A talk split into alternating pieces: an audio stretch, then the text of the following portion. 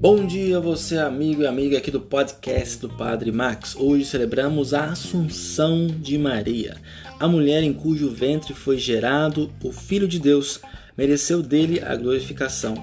Maria permanece ao lado do ressuscitado, glorificada como luz a iluminar nossos caminhos.